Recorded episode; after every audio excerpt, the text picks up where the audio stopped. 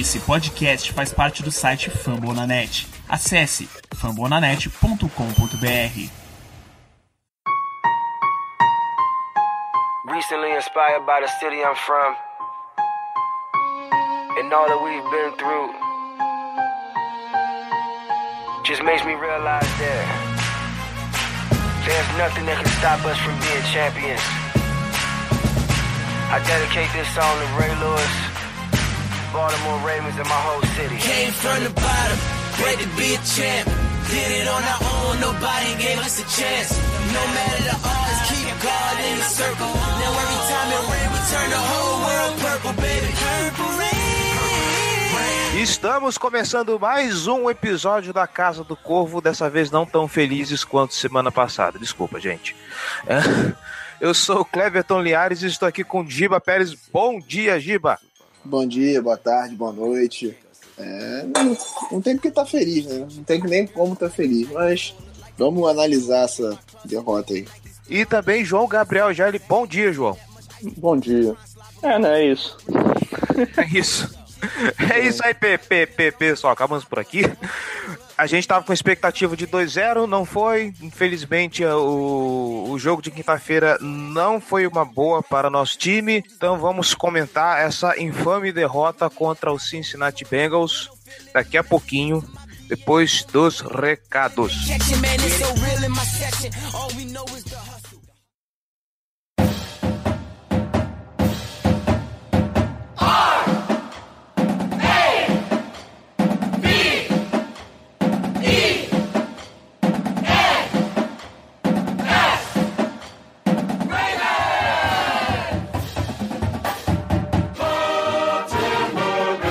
Recados rápidos, galera. Você que está escutando a Casa do Corvo gosta desse projeto e quer ajudar a mantê-lo no ar, pois então você pode, seja apoiador, seja torcedor de elite. apoia.se barra Casa do Corvo. Com um real você já faz uma diferença muito grande para esse projeto. Lembrando que apoios de 10 reais para cima você pode fazer parte do nosso grupo fechado no Facebook, o Boteco do Corvo, onde a gente discute sobre o time, faz aquela conversa maneira. Você pode ver as capas do podcast antes de todo mundo, entre outras coisas que a gente está bolando, beleza? Se você quiser, pode ajudar também através do PicPay picpay.me barra Casa do Corvo. Se você não tem a sua conta no PicPay fazendo o cadastro com o código que está no nosso post, você ganha 10 reais de cashback. Fez o cadastro, ganhou 10 reais na hora, certo? E lembrando que as recompensas lá são as mesmas do Apoia-se. Apoiou lá, apoiou aqui ou apoiou nos dois, tá? Garantido. Você pode ajudar a gente também, sabe como? Indo lá no iTunes e deixando a sua avaliação, deixando lá as suas cinco estrelinhas, o seu comentário. Isso ajuda a gente bastante a ganhar relevância entre os podcasts esportivos da iTunes Store. Assim a gente alcança mais gente. Beleza? Redes sociais, facebook.com barra Casa do Corvo, nossos twitters, arroba Casa do Corvo, arroba Ravensbra, arroba JGGL, arroba Davis Chiodini e também nós estamos aos poucos publicando no Instagram também, então segue a gente lá, arroba Casa do Corvo, tá bom? Não esqueça, nós somos membros da família Fumble na Net. Você que está escutando a Casa do Corvo tem também o Famblinho toda semana e mais uns 20 e poucos podcasts. Provavelmente, se você não é torcedor do Baltimore, deve ter um podcast do seu time lá. Corre, confere e dê uma moral aí para essa galera. Elogios, sugestões, críticas ou dúvidas, casa do Corvo BR, arroba gmail.com. Pode mandar o seu e-mail com o que você tiver vontade de falar ou comenta aqui na caixa de comentários deste episódio. Vai lá, entra lá no post, deixe seu comentário, belezinha, e você pode ter o seu texto lido no ar, certo? Falando em comentários, e no Fambo da Net, nossos comentários, é, Rodrigo Zverzikovski. Vencer é bom demais. Fiquei muito empolgado com a vitória gigante em cima dos Bills, levando em consideração que o fato do time adversário ser tão ruim na garantia de placar elástico. Animado para ver como a defesa se comporta com o ataque mais forte. Bold prediction. O Edel e o menino Humphrey terão pelo menos uma interceptação cada. Abraços, galera, e parabéns pela, pelo podcast. Errou feio, né? Só que não, né? né? É, mas faz parte. Uhum. O, O, o, o Humphrey, diga-se de passagem, teve uma belíssima chance de ter interceptação, né? Só que tava parecendo o Perry, mano. Coitado, mano. A mão de, de alface da, da, da porra, né? Nossa, foi terrível. Uhum. É, o primeiro tempo inteiro foi terrível. E o Luiz Renato Gasol também mandou um comentário todo empolgado, mas embaixo ele pediu para esquecer o comentário anterior, porque ele ficou com vergonha de ter falado tudo aquilo, porque voltamos à realidade. É, nem tanto ao céu, nem tanto à terra, né? Vamos com calma. Bom, eu, eu acho que o, o jogo de, de, de semana que vem vai ser a famosa regressão à média, né? Vamos ver. Isso. Aí a gente vai ver do que o Baltimore Ravens é feito. Mas, cara, mesmo o jogo de, dessa última quinta-feira, a gente discutiu aqui, eu não acho que ele foi de todo desastroso. Mas, mas também não. discute. Também não acho. Não. Também não acho, não. Vamos, vamos analisar com calma agora. Vamos para a pauta.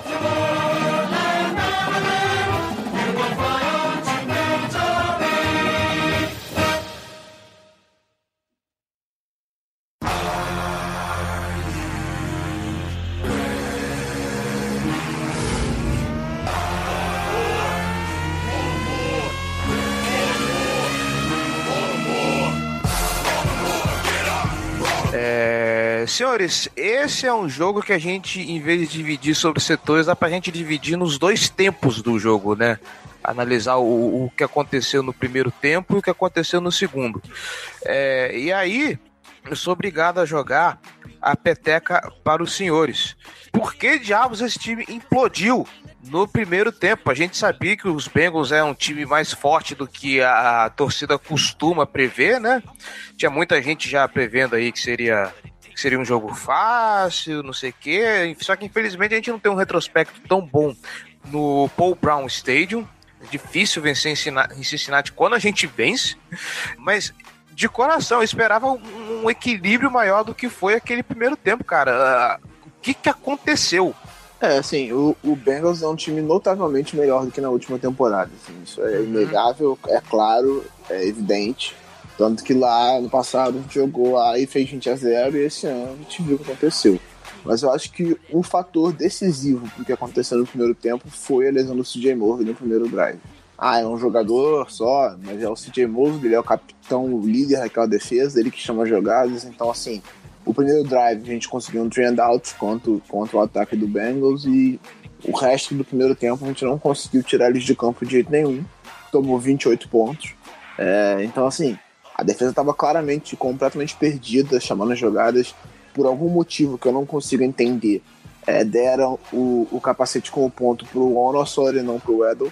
Então, o time ficou, especialmente o setor defensivo, ficou muito perdido em campo. Você viu muitos erros, muitas faltas bobas.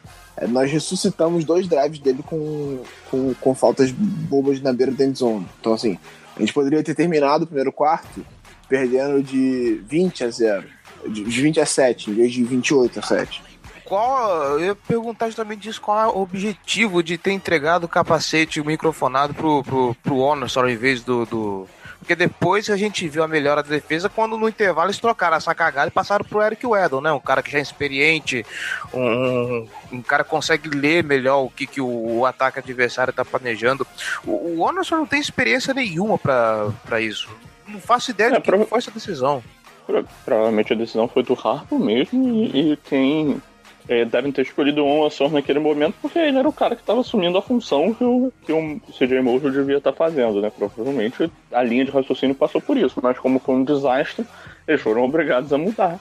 É assim, durante o jogo eu estava até comentando, falei com vocês eh, lá no, no grupo do, do nosso Fantasy que assim, a minha expectativa era de que a defesa não repetisse o desempenho tenebroso do primeiro tempo no segundo. E realmente foi o que aconteceu, né? É, A melhora foi da água pro vinho. É, né? é, A defesa perdeu seu melhor jogador por uma boa margem.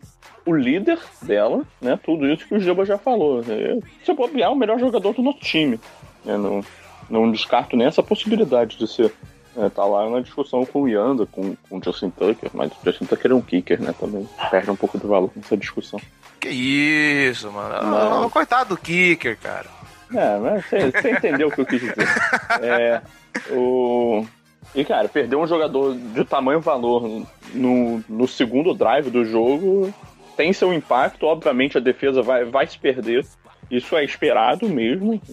E surpresa seria se a defesa ficasse perfeita depois disso. É, e pelo menos parece que a gente escapou do pior. Um, um Mouso, né? Ele deve perder algumas semanas, mas não é uma lesão extremamente séria. É, a nível de comparação, a gente pode pensar o que aconteceu com os Steelers exatamente no mesmo lugar ano passado, jogando no Paul Brown Stadium. Acho que foi no Paul Brown Stadium aquele jogo, né?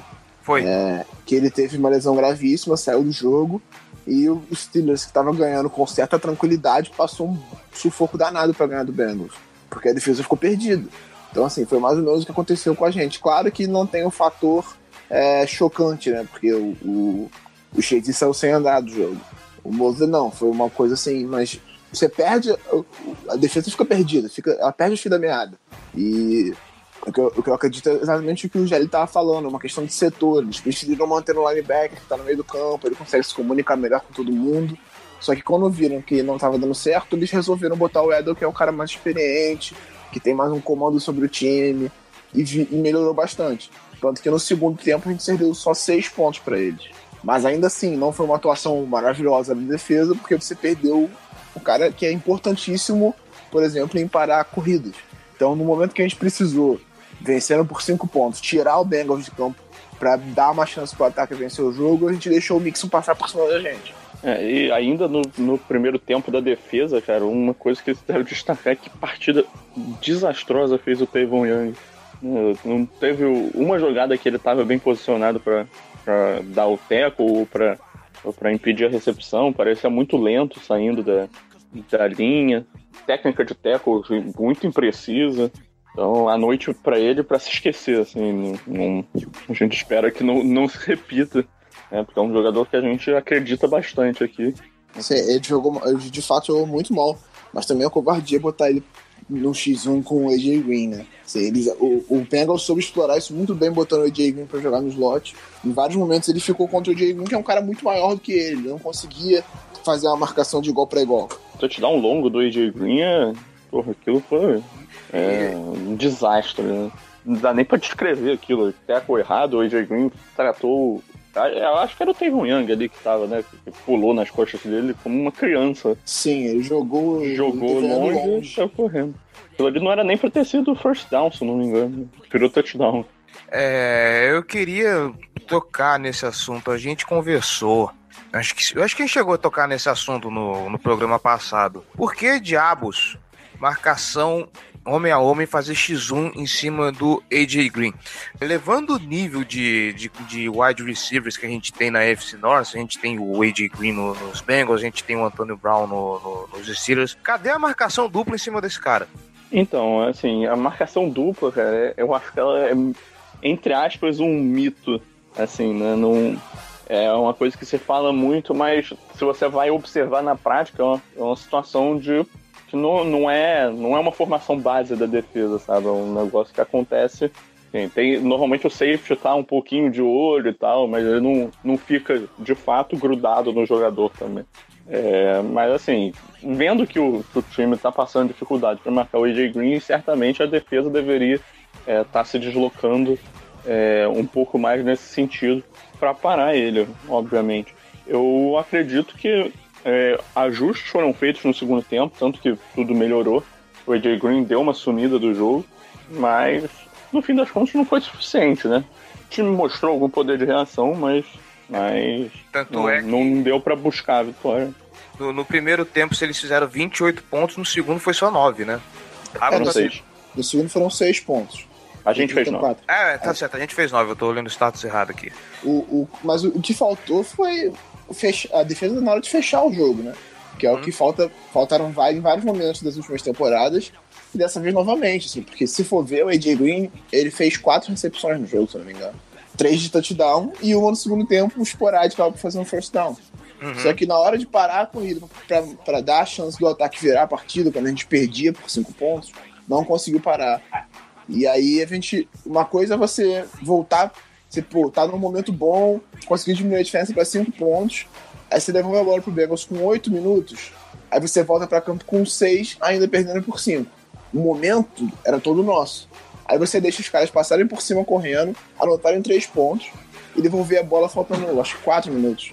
É, aí, aí não há Jesus que, que dê jeito, né? Pois é, assim, aí se tem uma situação de muito mais desespero, você precisa fazer um touchdown, anotar uma conversão de dois pontos e ter muito, muito menos tempo do que deveria ter no relógio. Bom, a gente já, já encheu o saco da, da defesa, agora vamos pro, pro ataque, já vamos começar a, a meter o pau de uma vez. Calma, calma, calma, desculpa. Hum. Queria destacar a boa partida que o Kenny Young fez. Sim. Acho que, que uh, na nossa defesa é alguém que pode se destacar.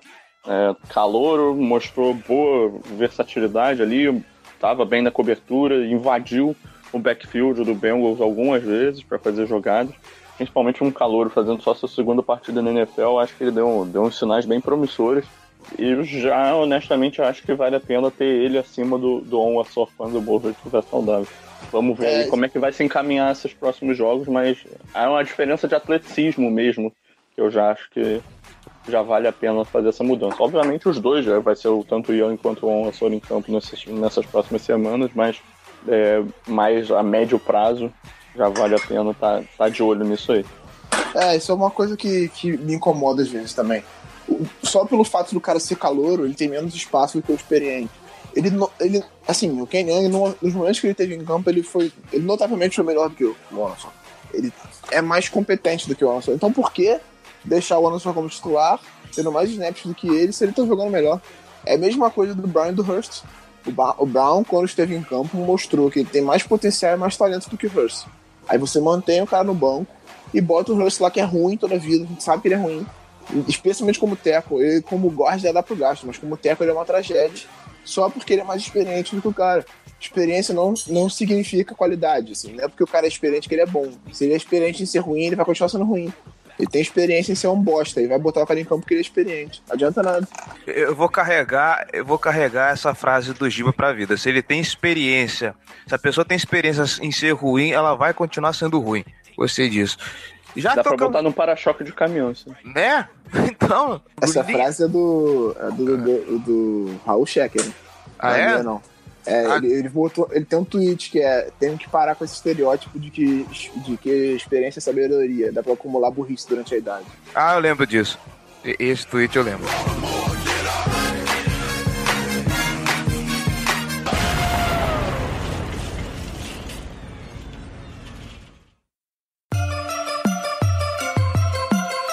black and purple, black and purple, black and purple, black and purple.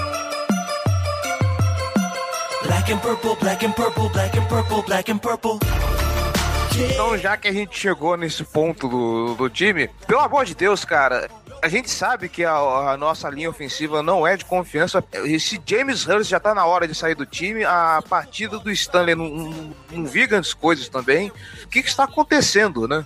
Ou, ou, será que essa é a OL realmente do, dos Ravens e estávamos sonhando demais achando que a, a OL saudável conseguiria alguma coisa? Assim, tem alguns fatores.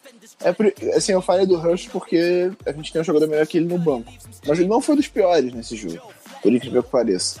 É, ele foi o segundo, é, segunda avaliação do.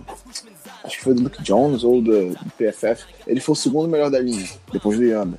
Assim, o, o, o Escura e o Stanley foram uma tragédia nesse jogo. Horrível, Nossa, horrível. o Stanley é Jesus Cristo, cara. Uma tragédia. O Alex Lewis também não foi grande coisa. Uhum. O Hurst foi mais ou menos. E o Yanda foi o Yanda. Mas uhum. assim, a gente tinha um matchup muito. E, e, é, e o Yanda foi o Yanda jogando contra o Dino Atkins, então é tipo, ele vai perder as batalhas dele de vez em quando também. Ah, isso aí Não é, tem como. Mas eu penso o seguinte: se, imagina só que, que o John Harbaugh tem lá aquela lista dele como se fosse a do Fantasy da NFL. Aí tem um botãozinho lá de otimizar o line-up. Na hora que ele aperta o botãozinho de otimizar o line-up, eu tenho certeza, eu tenho certeza que o, o James Hurst vai passar pro banco e subir o Orlando Brown pro time. Porque não é possível, cara. Assim, é, não é possível que o coaching staff não esteja vendo o quão. Os, ok, ele foi bem nesse jogo. Ainda assim, a gente sabe que lá tem um calor pedindo passagem com potencial do caralho e o time não mexe. É de emputecer um negócio desse. Não, não, assim, ele poderia, por exemplo, botar o Hurst de guarda no lugar do Lewis, que não tá jogando bem. Nenhum dos dois dele foi bem. Aham. Mas, o, pra mim, o Brown tem que ser titular. Quando ele entrou, ele foi bem de novo. Ele teve 12 snaps só, porque o Stanley saiu no final do jogo. Mas ele foi bem quando ele entrou. É, mas, assim, a gente tinha um matchup muito difícil.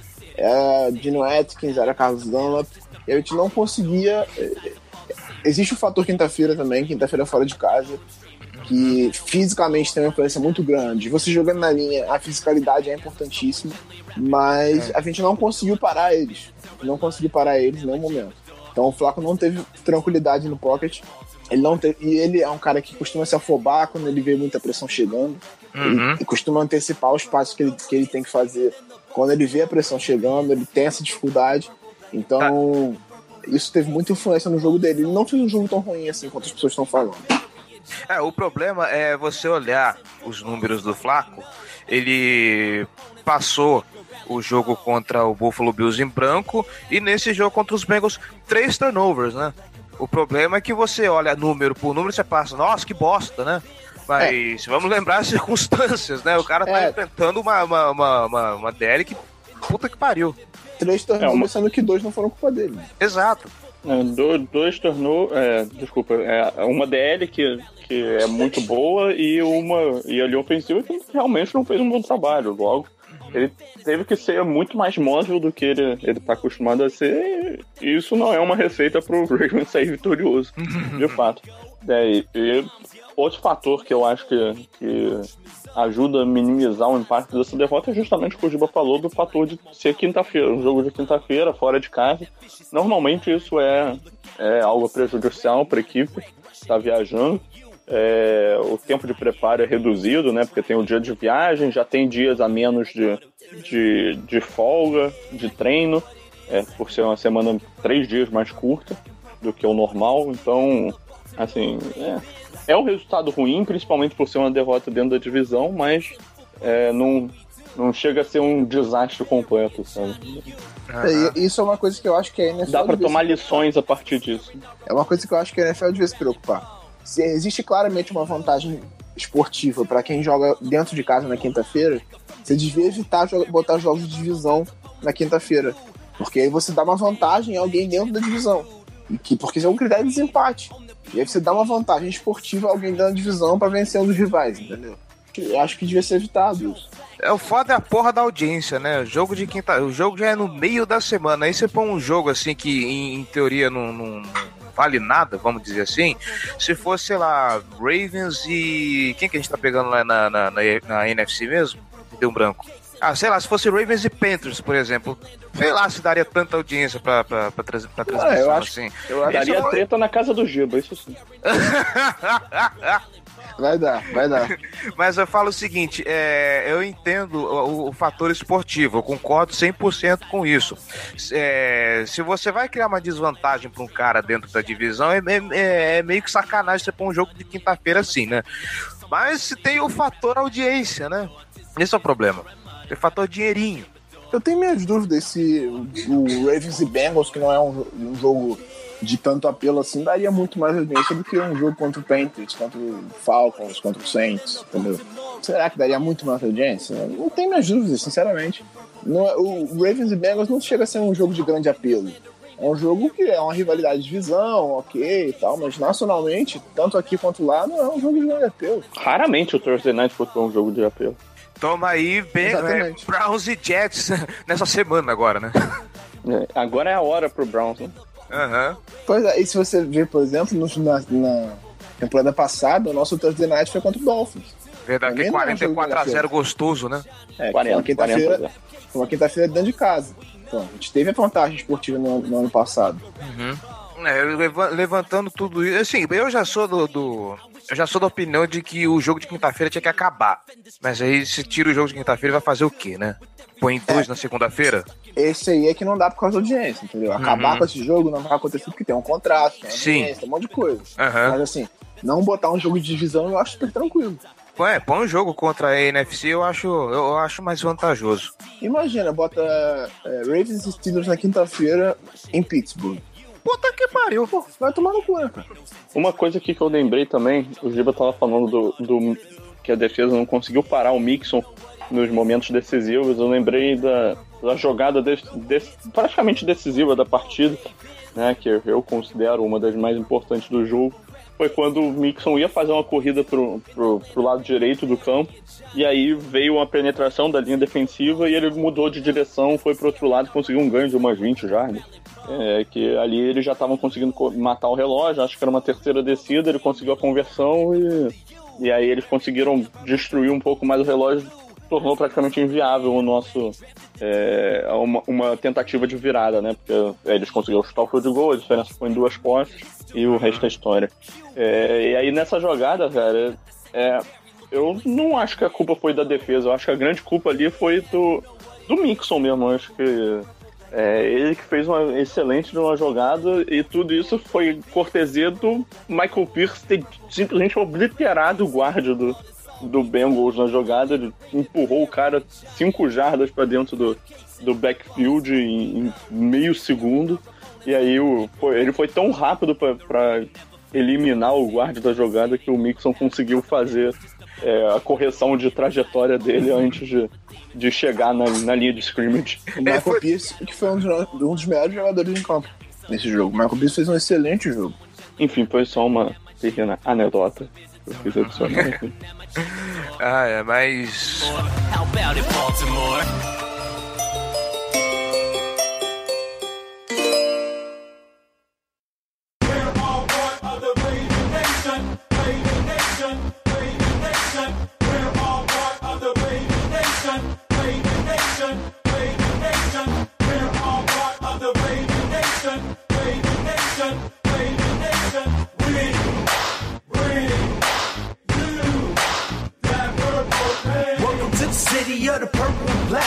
Bom, mais alguma observação a fazer sobre esse jogo? É, Acho que a gente já passou. de Joe Flaco, né? Hum, eu vou ser sincero, eu não sei o que falar de, de Joe Flaco, porque eu acho que o principal problema dele, nós já falamos aqui no, no durante todo o jogo, porque, vamos ser sinceros, o pessoal cai matando, de novo, olha o pessoal olha os números, cai matando. Ah, meu Deus, três interceptações, cara horrível, põe o Lamar Jackson, não sei o que. Calma, gente. Calma. A gente jogou com uma OL totalmente horrível. O Flaco não é um dos melhores caras sob pressão, a gente sabe disso. É, vamos olhar o, os números dele aqui rapidinho, me ajuda aí, aplicativo? Ok. É, ele teve 38, 55 passes tentados para 376 jardas, dois touchdowns e, e, e, duas. Acho que teve mais um. Aqui tá falando duas interceptações. Não, não, são duas. São a outra duas. um fumble. Ah, é verdade, a outra foi um fumble. Ele saiu correndo é... pra lateral uhum. e sofreu fumble. Verdade. Ali eu acho que ele tem uma parcela de culpa, sim. É, não, é, ali a parcela de culpa dele é a seguinte: caralho, tu tá pressionado, irmão, não vai dar um passo longo. Ou é. tu joga a bola fora, ou tu tenta um passo curto. Mas assim, se você. É, eu fui olhar as, as, os lances de, de. Os dois turnovers, os dois últimos. A interceptação, a segunda interceptação e esse fumble na, no coach viu para ver o que, que ele estava olhando, o que, que ele estava observando para tentar fazer aquele passe longo. Porque as duas vezes ele tentou um passe longo e acabou uma tendo uma pancada no braço que virou a interceptação e essa o fumble. As duas vezes o John Brown estava saindo completamente sozinho. O John Brown estava se ele, se ele consegue mais um segundo dar o passe, era touchdown. Entendeu? Assim, aí, é claro que ele tinha que ter a noção de que, cara, tem um monte de gente chegando, eu não posso arriscar esse passe aqui porque vão, vão me jantar. Mas ele provavelmente conseguiriam um touchdown se ele tivesse mais um segundo para dar aquele passe. E o que você fala fica mais grave, ainda lembrando que o John Brown fez uma partidaça, né? Dentro das circunstâncias do jogo. Eu avisei que ele é o melhor Brown da FC Norte, vocês não estão me ouvindo, gente. é claro eu que eu tô te ouvindo, ele tá no meu fantasy, cara. Ele carregou meu fantasy nas costas essa semana. Eu avisei, é o melhor Brown da FC Norte. Esse puto carregou meu fantasy essa semana, cara. Parabéns pra ele. Ele me ajudou a perder com a emoção essa semana. Foi. Eu estava ganhando até ontem por 7 pontos, até o Danny Trovator fazer 18 pontos. Jesus! Ai, meu Deus do céu. O Luiz Renato Gasola, sei que não joga fanta, tá perdendo. As emoções que você perde por ficar de fora da brincadeira. Então, é, eu acho que nessa jogada do, do fumble faltou um pouquinho do, de consciência geral do, do campo, da situação. Não tinha muita necessidade do Flaco sair correndo que nem um louco pra lateral. Eu acredito que não era nenhuma terceira descida naquele, naquele momento. Não, não era. Não. É, então, é, acho que ele exagerou nisso, mas assim, a, a culpa do fumble não é dele, né? Ele, ele ter que sair do pocket foi porque o, o pocket simplesmente colapsou quase que instantaneamente. Ele ainda fez um bom movimento de sair dele. Eu só acho que ele exagerou na movimentação. E talvez não fosse o momento dele ter tá olhando para arriscar uma bomba gigantesca ali na, na, nessa circunstância. Exatamente, pressionado como ele tava, tendo, ele teve que prolongar a jogada saindo do pocket. Não dá para você tentar parar, posicionar para arriscar uma bomba lá na frente. Ele tem, essa é a parcela de culpa dele. Ele não precisava fazer esse passo longo ali, porque ele não tinha condições de fazê-lo. Pô, é claro, tá vendo o cara sair sozinho, era um touchdown. Aí, pô, o cara se empolgou, mas a parcela de culpa dele de fato é tentar esse passe longo naquele momento. Não era momento para isso. Até porque a jogada não ia morrer, não era uma quarta para nem a terceira. Mas o. Assim, eu acho que muito mais culpa do, do, ataque que não deu condição dele de, de fazer nada. Ele, ele recebeu o um snap, a, a, linha já começou a colapsar em cima dele, ele teve que fugir. Foi pra lateral. Aí, pô, ele viu, não devia ter arriscado, mas viu uma condição de fazer um bom passe e não teve tempo de fazer o passe. Mas, assim, acho que ele não é o mais culpado de tudo. E na, na, na segunda interceptação, então, fizeram culpa é. dele. Isso, a segunda interceptação bateram no braço dele. Mas aí também se destacar o drive de touchdown do, do Ravens no segundo tempo. Terminou com um passe lindo pro, pro John Brown. Aquele drive, o, o Flaco foi atipicamente preciso no espaço, né? Tava acertando as bolas nas janelas certinhas, no lugar onde os recebedores iam ter possibilidade de avançar mais com a bola. Então, merece pontos positivos por, por essa campanha. Mas o grande problema do Flaco é o que a gente já fala há muito tempo, ele é um quarterback muito impreciso. Né? Por mais que ele acerte os recebedores, ele não bota os recebedores na melhor é, condição para ganhar algumas jardas depois, ou para fazer uma recepção mais fácil. Ele bota os recebedores na, na, situação que eles vão ter que tomar uma porrada enquanto fazem recepção, coisas do tipo. É, esse, esse, é o grande problema dele, e muito disso vem do trabalho de pés dele, que costuma falhar bastante, ele não consegue plantar, principalmente quando ele é colocado em movimento, ele tem dificuldade para replantar os pés, reposicionar eles e fazer o passe bem equilibrado. É, no momento que ele tá saindo do pocket, que ele precisa achar uma posição para colocar, para passar a bola, ele, ele vira um espantalho, né? Todo desengonçado pra, pra jogar. Isso, mas eu, eu acho que é, a impressão que deu na pré-temporada e na semana 1, que eu já comentei aqui, de que ele tá um, um jogador mais saudável, mais móvel, eu acho que ela se mantém nessa semana. Ele conseguiu escapar do pocket com mais eficiência do que a gente está acostumado a ver, e isso é algo relevante considerando a linha ofensiva está fazendo um trabalho questionável. Assim, acho que ele está tá muito mais é, ativo dentro do pocket do que a gente estava acostumado no, nos últimos anos. Então eu, eu, acho que é um ponto positivo para ele também. E vamos lembrar, não sei se, se, se essa posição se mantém, mas parece que ele era o segundo quarterback com mais jardas totais. Tudo tá certo que a gente tem o fator Buffalo Bills, né? Que, que teve um, um jogador aposentado no intervalo do jogo. É. Mas ainda assim, gente, é... o tanto pelos recebedores, como o, o Giba falou, eu, eu voto com o relator, a gente tem o melhor Brown da FC Norte. É, é, a gente vê que o jogo do Flaco melhorou a olhos vistos. O, o que aconteceu com os Bengals, já falamos, refrisamos aqui várias vezes, foi um acidente, foi um xiste. Fazer o quê? E a última coisa que eu queria adicionar sobre esse jogo é que, porra, chega dessas jogadas com o Lamar Jackson e o Joe Flacco em campo ao mesmo tempo. Se quer botar o Lamar Jackson para fazer uma jogada ou outra, tá, tudo bem, mas pelo menos tira o Joe Flacco de campo. Porra, ridículo essa merda nem o pessoal nos Estados Unidos está aguentando mais. Até porque, assim, ele vai, ele entra em campo para não fazer nada, né? Isso, ou ele entra como recebedor. Porra, pra quê? Aí bota, bota ele como quarterback e o Joe Flacco como recebedor. O que, que o Flaco vai estar ameaçando ali, estando posicionado como recebedor? Não é como se o Flaco fosse correr uma rota e receber a bola, ou como se ele fosse sair correndo para receber um end around ou qualquer coisa do tipo. Uhum. Não tem, não tem nenhuma lógica. É uma leitura a menos que a defesa tem que fazer. Não, não, não, não faz sentido fazer um negócio desse, sabe? Não, é, é, é, o, é a pseudo-criatividade um negócio desse. Cadê o Giba pra pistolar comigo aqui, porra? É que você começou a falar mal do Lamar Jackson e ele, ele se sentiu ofendido. Não, não, senhor. Não estou falando mal do Lamar Jackson. Eu estou falando mal da comissão técnica. que inventou essas jogadas e decidiu usar elas. O Giba me abandonou. Eu tenho certeza que ele ia me apoiar Ai, nessa que- situação. Pô, Vai fala lá. mal aí das jogadas com, com Com Lamar Jackson. Lamar e, e- e Flaco em campo. Que eu já pistolei aqui. Ah, não dá, assim, sinceramente. Cara, uma coisa é usar isso como cortina de fumaça, que a gente achou até que fosse no, no primeiro momento, que eles iam usar isso só pra obrigar o outro time a se preparar pra ter o Lamar em campo. Mas, cara, não tá funcionando. Para de botar o moleque em campo. O objetivo é, faz o Lamar aprender a passar bem a bola. Não tem que ficar botando ele em campo, tomando porrada à toa. Que inferno isso. Toda hora chama, chama o Lamar pra campo, aí bota ele pra correr com a bola. Ele não tem que ficar correndo, ele não é running back, caralho. Para de usar essa merda. É, assim, uma vez ou outra, na, vamos supor assim, sei lá, na, na linha de 30 no, no, no, no- campo de ataque, uma vez ou outra, só pra, pra defesa olhar assim, caralho, o que, que eles vão fazer? Ok, agora quando você faz um negócio constante, você põe o. Assim, você tá colocando o moleque em risco a troco de nada, sabe? Não, e outra, on- é, é, nesse último jogo teve uma- um, um drive que a gente tava com um momento, o Flaco passando bem a bola, a gente chegando perto da zona e do nada bota o Lamar Jackson em campo. Aí Bobagem. o Flaco não passa a bola, a bola não vem na mão dele. Pra que isso? Você bota o Flaco como recebedor. Todo mundo sabe que não vai passar a bola pro Flaco. Foi exatamente a jogada que eu descrevi É. aqui enquanto você caiu. Porra, ah, olha, beleza, o Joe Flaco como recebedor.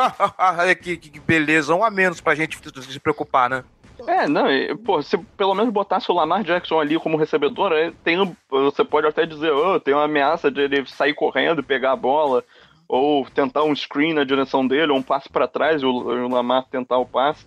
É, porra, o Joe Flaco, cara, vai passar a bola pro Flaco? Porra, não, não existe isso. Não, e não dá nem pra falar, ah, não, vai jogar a bola pra trás pro Flaco passar a bola. Tem um corner ali na frente dele que sabe que ele não vai sair do lugar. Você jogar a bola pro Flaco, pro Flaco passar a bola, você vai ser interceptado com certeza. Porque todo mundo sabe que o Flaco não vai sair do lugar ali. Tu acha que ele vai fazer uma rota? Porra, Sabe o que é o pior? É se eles Tô tentam fazer isso. o Flaco fazendo uma rota. Então, eu falo, imagina se acontece a mesma coisa contra Denver, ele faz uma rota e ainda vai pra TD, mano. cara, não vai acontecer. Não, não, O Fla- você ainda alguma jogada. uma semana pra andar 10 metros, cara. Ele não vai fazer uma rota. é tipo, você ainda é uma jogada que nem a do. A do Super Bowl, o Phil Special, ou a que o Patriots usou, que o, o Tom Brady não conseguiu receber, tá, vai lá, é uma gracinha num jogo e tal. Mas, porra, isso aí tá fazendo 5, 10 snaps numa partida com, com esse tipo de formação. É isso que, que quebra o ritmo do ataque completamente também. É, o, se eu não me engano, o Lamar teve mais de 12 snaps. Ou seja, foram 12 gracinhas com ele em campo. Porque ele não foi titular em nenhum momento. O Flaco jogou o tempo todo. Então, assim, em 12 momentos do jogo, a gente botou o Lamar pra tentar fazer uma trick play. Porra, isso não faz sentido nenhum, isso é uma merda. E num, num jogo que pedia uma coisa mais. Mais séria, né? Uma coisa mais conservadora. Você faz as trick plays aí, quando, sei lá, tá numa diferença de, de, sei lá, três pontos, aí você quer dar uma. Quer dar um susto. No, no momento que tava. Na situação que tava o jogo, você não faz esse tipo de coisa. Pior de tudo é que, além de fazer gracinha, de botar o Lamar em campo, de arriscar a saúde dele, as jogadas são todas uma merda. Aham. Uma trick play dessa com o Lamar, tu fala, pô, isso aí foi interessante, hein? Enganou a defesa. Não, são todas uma merda. Ou bota a bola na mão dele pra ele correr, ou, pô, bota ele em campo só pra estar lá. Em vários momentos ele entra em campo, aí se posiciona como um recebedor ou como running back e não faz nada. Tá ali só pra estar em campo. Sabe? Qual o sentido disso? É, ainda prefiro, ainda prefiro quando o pessoal fazia fake punch. Era mais legal. Outra coisa que eu tenho que cornetar aqui, que fica uh, manifestamente indignação, é, cara, o Alex Collins teve 90 jardas nesse jogo, sendo que ele só recebeu a bola 12 vezes. Qual o sentido de não darem a bola pra ele? Ele tava jogando muito bem, tava quebrando teco pra caramba. Principalmente como recebedor. É, é, porque como running back a gente não tava conseguindo abrir espaço pra ele na linha ofensiva, mas como recebedor, ele tava jogando muito bem. E aí você não dá a bola pro cara. Ele recebeu 12 toques na bola, foram 9 corridas e 3, e 3 passes recebidos. E teve 90 jardas. É uma média de 7 jardas e meia por jogada. E aí você para de dar a bola pra ele. Ele tocou na bola 3 vezes no segundo tempo. Qual o sentido disso? É. Desespero. E É, eu sinto. É porque o, o, o, o- a comissão técnica vê o, o, o Buchanan com o running back do terceiro descida. E como o Ravens estava razoavelmente atrás do placar, estava buscando o resultado, ele, ele provavelmente teve um, um espaço maior em campo, né? Mas, cara, eu acho que está muito claro que o Collins é muito melhor do que o Buchanan em todos os sentidos já. talvez as mãos dele não sejam tão confiáveis. Mas, porra, foda-se. Se você der uns passes tranquilos, curtos, eu acho que o Collins tem muito mais condição de fazer um. um quebrar um tackle depois e, e, fazer um ter um ganho significativo do que o Buchanan que cai no primeiro contato. Porra, é, é foda. Se eu não me engano, o, o Alex Collins quebrou 10 tackles em 20 jogadas no, nessa temporada já. Ele já lidera a NFL em tecos quebrados, assim, em, em, erros de teco. Sim, ele é muito melhor recebendo a bola, é muito melhor correndo com a bola. E aí você, não, e aí você divide snaps, eles dividiram os snaps nesse jogo. Os dois tiveram 42 snaps ou 47, alguma coisa assim. 50-50 pra cada um. 50-50 não, porque tem momentos que eles estão em campo juntos, mas vocês me entenderam. Eles tiveram o mesmo número de snaps. Uhum. Não tem que dividir. O Buck Allen é o segundo running back, acabou. Ele pode aparecer numa jogada de perceber um passe, uma corrida ou outra, mas o, o, Alex Collins é muito melhor do que ele. Ele não tem que dividir snaps, ele tem que ter 20 snaps e o Collins 60. Ele é muito melhor.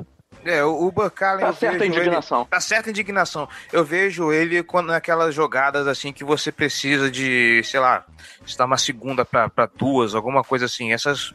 Você precisa de pouco ganho de jada. Aí você dá bola na mão do, do com alguma sorte ele vai ganhar um pouquinho a mais e só. Isso é pra é, carregar. Vai tropeçar pra frente, né? É, vai tropeçar pra frente, vai ganhar um pouco mais. Isso é pra ganhar jada, meu amigo. É bola na mão do Collins e acabou, não tem conversa. Em jogadas curtas, assim, você pode passar a bola ou correr com a bola. Então, você ter o Bacalhau ali em campo é até legal, porque tipo, ele, ele passa e recebe razoavelmente bem. Então, você cria uma indecisão na defesa. Pô, vai passar para ele, vai correr com ele, vai passar para outra pessoa, beleza. O Collins ainda não tem esse. Ele não cria essa dúvida na defesa, porque ele não é um cara tão recebedor como é o Bacalhau. Quando ele tá em campo, as defesas tendem a achar que ele vai correr com a bola. Então, faz sentido você ter o Bacalhau nesse tipo de situação. Mas dividir snaps com o, Alex Collins não faz. Me preocupa essa miopia da, da, do coaching staff, viu? É, mas dois jogos também, né? Vamos ver como é que essas tendências vão se, é. se expor de jogo a jogo, se, se foi circunstância de, uma partida que a gente esteve atrás por margens grandes durante uma maior, é. uma maior parte do tempo. Então, assim, os dois jogos foram em questão de placar atípicos, né? Não, hum. Nenhum deles teve equilíbrio grande por, por tempos mais extensos, então tá, ainda dá falta um jogo mais, mais parelho até agora na temporada do Ravens. Vamos ver no que, que vai dar daqui para frente para a gente poder analisar com um pouquinho mais de, de dados também, né? Um pouco mais de informação. É, eu, eu ainda acho que a média vai ser esse jogo contra Denver. Tipo, você pega o jogo dos Bills, pega o jogo do, do, dos Bengals, some e divide por dois, vai ser esse jogo contra Denver. É, eu acho que esse jogo contra Denver é um confronto muito igual. Entre os dois times. São dois times bem parecidos, eu, eu, eu, acredito, assim.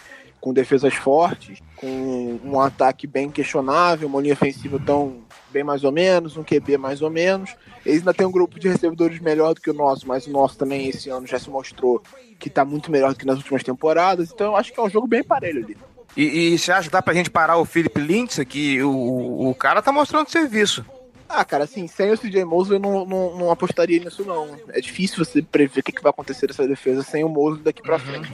É claro que agora você tem uma semana, pra, até mais do que uma semana, para se preparar pro fato de não ter ele em campo. Mas continua sendo um fator não ter ele em campo, assim. Uhum. Independente de estar tá preparado para isso ou não. É, eu espero que ele volte logo. O Harbaugh não descartou que ele jogue essa semana, mas é, eu acho improvável. É melhor não, né? Não tem nem por que forçar, né? É Aí você arrisca botar o cara em campo, ele piora a lesão e pronto, tá fora é, da temporada. A lesão dele não parece ser grave, é mais, é mais uma, uma, uma dor assim, de, de pancada no osso, né? Mas não é uma lesão tão grave. Mas e falam o que o, aquele Pro Football Doc falou no, no Twitter é que o tempo de recuperação é estimado em três semanas, de três a seis. Então, assim, eu acho muito improvável que ele volte em 10 dias. Mas até... vamos ver como evolui. Eu até prefiro que ele não volte em 10 dias, porque a gente viu temporada passada um cara chamado Ryan Tannehill, que falaram ah, que ele tá bom, que ele tá saudável, chegou no treino e estourou o joelho. Pode não ser nada, mas vamos tomar cuidado, é o melhor jogador da nossa defesa, cuida desse cara direitinho para ele voltar bem no jogo decisivo. Isso. Eu, eu penso nessa linha também. Né? O jogo da semana seguinte é em Pittsburgh. Puta que pariu. Descansa ele para ver se ele tem condição de jogar em Pittsburgh. Talvez uhum. nem tenha. Isso, é. Não, é, e se tem, não, não tiver. Tem forçar ele agora. E se não tiver, deixa ele descansando, gente. Não tem problema, não. Depois tem outro jogo em casa. Né? Paciência. É, até porque, assim, de novo, é semana 2, tá? Mas Pittsburgh não tem me preocupado tanto, visto os jogos que eles andam fazendo. Calma lá, filho, calma lá. Não, não, não, não, não, não, não, não. Já tô declarando Pittsburgh como o último. Que se foda, vocês vão melhorar. Pode cravar, pode, pode pintar, pode fazer o que for. Pittsburgh vai terminar em último nessa divisão. Vai ver Bengals e Ravens pros playoffs. E que se foda. Esse é o É, empolgou que a A gente vai. questão deles é a defesa. Aham. E como a nossa, eles não têm um linebacker titular. Isso preocupa bastante. assim. Eu só queria dizer que o Antônio Brown ainda não apareceu na temporada. E o jogo com o Ravens tá chegando aí, então tô com. E o John o Brown tem, Brown? John Brown tem estatísticas melhores, hein? Tô avisando. O Antônio Brown não apareceu? Como assim? O que, que eu perdi? Nessa temporada. Não, ah, não tá. fez Você nada fala demais. de não fazer nada. Tá. É, isso. tá. Você viu que, inclusive, o que, que, o que, que ele. A treta que andou rolando no Twitter? Sim, sim. Mas eu acho que aquilo ali foi só um fora que ele quis dar no, Aham. No cara que fez o comentário, não, Não, sim. não ele pedindo pra É. ser trocado, como Não, muita aí- gente tá interpretando. Não, não, não, não. Isso é claro. Isso aí foi só, só bravata. É, foi mais uma coisa assim, tipo, ah, beleza, tu acha isso? Vamos, É. troca então pra tu ver. Não foi tipo, Quer ah, apostar? não é, É. ah, me troca. Aham. É, não, mas tem gente interpretando. Porra, é, é, crise nos Steelers. É esses caras que vão mal na redação do Enem. Ai. Gente, vamos fechar Esse então. bando de giba, hein? Ai, meu Deus. Não sei você, mas ó, o John Brown tem estatísticas melhores, hein? Concordo, Tá vendo, concordo, concordo. É... Melhor Brown da FC Norte. Melhor que o Antônio e melhor que o Cleveland. É.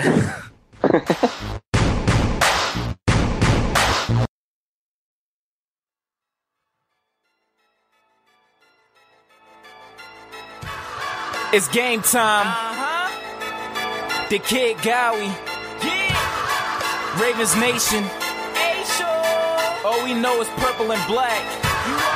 And if you're not a Ravens fan, welcome. Welcome to Baltimore, Maryland. M&T Bank. É isso aí, galera. Semana 3 está chegando, hora da gente se recuperar do, do prejuízo.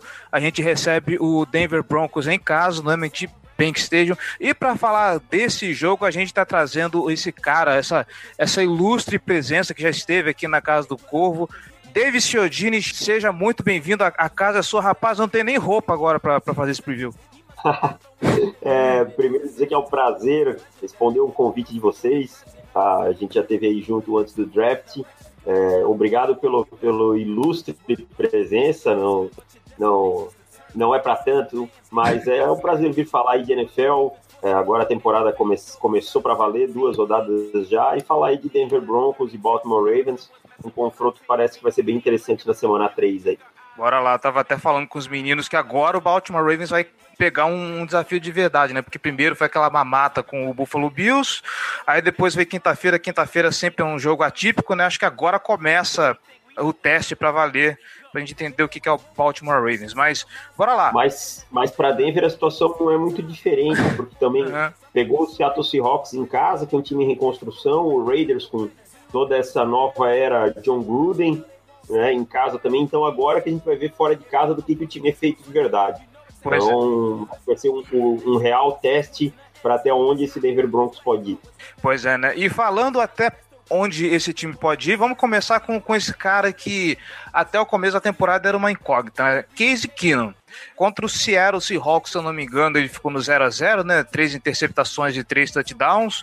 Contra o Oakland Raiders, o Oakland Raiders também não teve nenhum touchdown, e se eu não me engano, acho que foram duas interceptações, né? Uma. uma. Uma só, né? É Uma só. Apesar do- desses números, a vontade dele de, de, de jogar é impressionante. A gente vê ali que ele tá, que a determinação dele, quase sempre ele, ele encontra uma big play, principalmente com O Manuel Sanders. o Emmanuel Sanders, isso.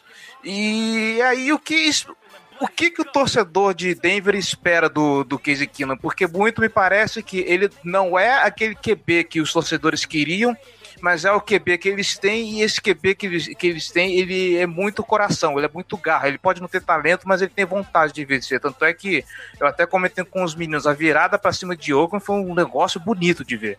É, assim, o Kino ele tem essa mentalidade de Gunslinger, ele vai lançar interceptações, ele gosta de arriscar em profundidade, ele gosta de arriscar em janelas apertadas. Não tem como fugir disso o jogo dele. Ele não é um quarterback fabuloso, ele não é um quarterback top 10 da NFL, ele tá longe disso. Mas para quem sofreu nos últimos dois anos com Trevor Simeon com Brock Osweiler e com Paxton Lynch, o, o Case Keenum dá, trouxe para Denver uma coisa de volta que é a oportunidade de vencer. Claro, ele tem que ser mais consistente, ele tem que jogar melhor, nem sempre os jogos vão dar oportunidades de virada como os últimos dois deram. Talvez fora de casa o Calden torne mais, então eu imagino que ele não possa ter um jogo ruim assim como ele teve, principalmente no primeiro tempo do último jogo em Baltimore. Se tiver, provavelmente a gente não vai ter chance de voltar para o jogo. Tá? O primeiro tempo dele foi muito ruim, do time como um todo, mas é isso que você falou, ele dá oportunidade de Denver vencer.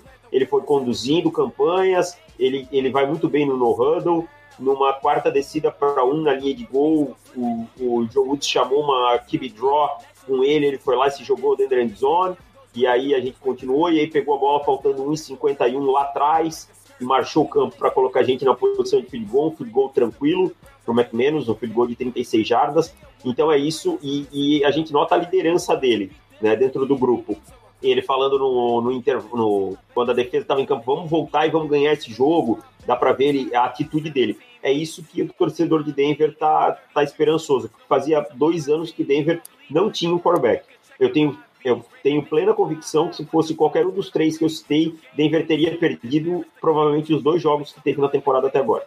É, e eu vou estender um pouquinho mais sobre o Case Keenum. É, eu lembro de escutar bastante o Rafão falando dele quando ele quando o Case Keenum assumiu a posição em Minnesota, de como o Mark Zimmer moldou o playbook de, de dos Vikings para poder se adaptar ao estilo Case Keenum de jogar. Eu imagino que isso esteja acontecendo em, em Denver também, né? O... Tá, tá, tá sim. Uhum. Tá. É o Bill Musgrave que tá lá. Mas assim, acho que a adaptação não é tão radical quanto foi em Minnesota. Uhum. Acho que Denver é, melhorou principalmente o jogo corrido, né? Com, com os dois novatos aí que estão jogando bem, o Freeman e o Lindsay. E um sistema de, de, de leituras é, em profundidade, alguém esticando o campo bastante, uma arma em profundidade, sempre. Mas não é um sistema tão parecido com o Minnesota, não. Acho que o Keenum está se adaptando um pouquinho mais também ao sistema de Denver. Entendi. É, já que você tocou no, no, no, no Lindsay, eu vou levantar esse gancho também. Se eu não me engano, o Felipe Lindsay ele é um calor não draftado, certo? Não draftado, exatamente. Não draftado. Não draftado. Isso, e ele tá se tornando uma grata surpresa né, nesse time de Denver. Ele tá, ele tá com os números muito bons fazendo o levantamento. O, o levantamento aqui, deixa eu ver se eu tô com, com ele fácil aqui. Mas parece que ele e o Royce Freeman eles estão muito bem adaptados a esse time de Denver, né? Ele é o que mais tem carregadas no time na temporada Sim. até agora. Uhum. Uh, ele, ele teve mais carregadas que o Royce Freeman no último jogo. Uhum. Isso se deve um pouquinho mais ao, ao, ao plano de jogo. Ó, ele tem 29 carregadas na temporada para 178 jardas. Bastante, é bem expressivo é. isso aí. E nenhum touchdown ainda, uhum. é, correndo. Tá. E eu te explico por quê. O, o Lindsay ele é um jogador mais dinâmico, um jogador muito veloz, muito elusivo.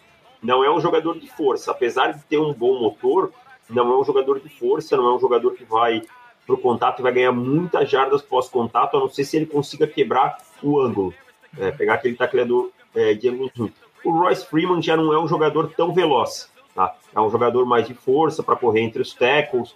Até teve umas duas corridas laterais aí que faltou um pouco de velocidade para o Freeman, como para o Lindsay faltou força numa goal line que se tivesse fosse o Freeman provavelmente teria cruzado já na, na jogada naquela jogada. Depois aí o o Keenan completou no, no QB drop mas é, o, o Lindsay pode aparecer um pouquinho mais também ajudando no jogo aéreo também. Mas os dois são muito bons complementos. O Lindsay não é tão surpresa para mim que eu tinha nota para ele de quarto round no ano passado. Para mim a surpresa foi ele não ser draftado. Então, claro, a produção dele é surpreendente, mas que ele era um bom jogador eu, eu já tinha ideia.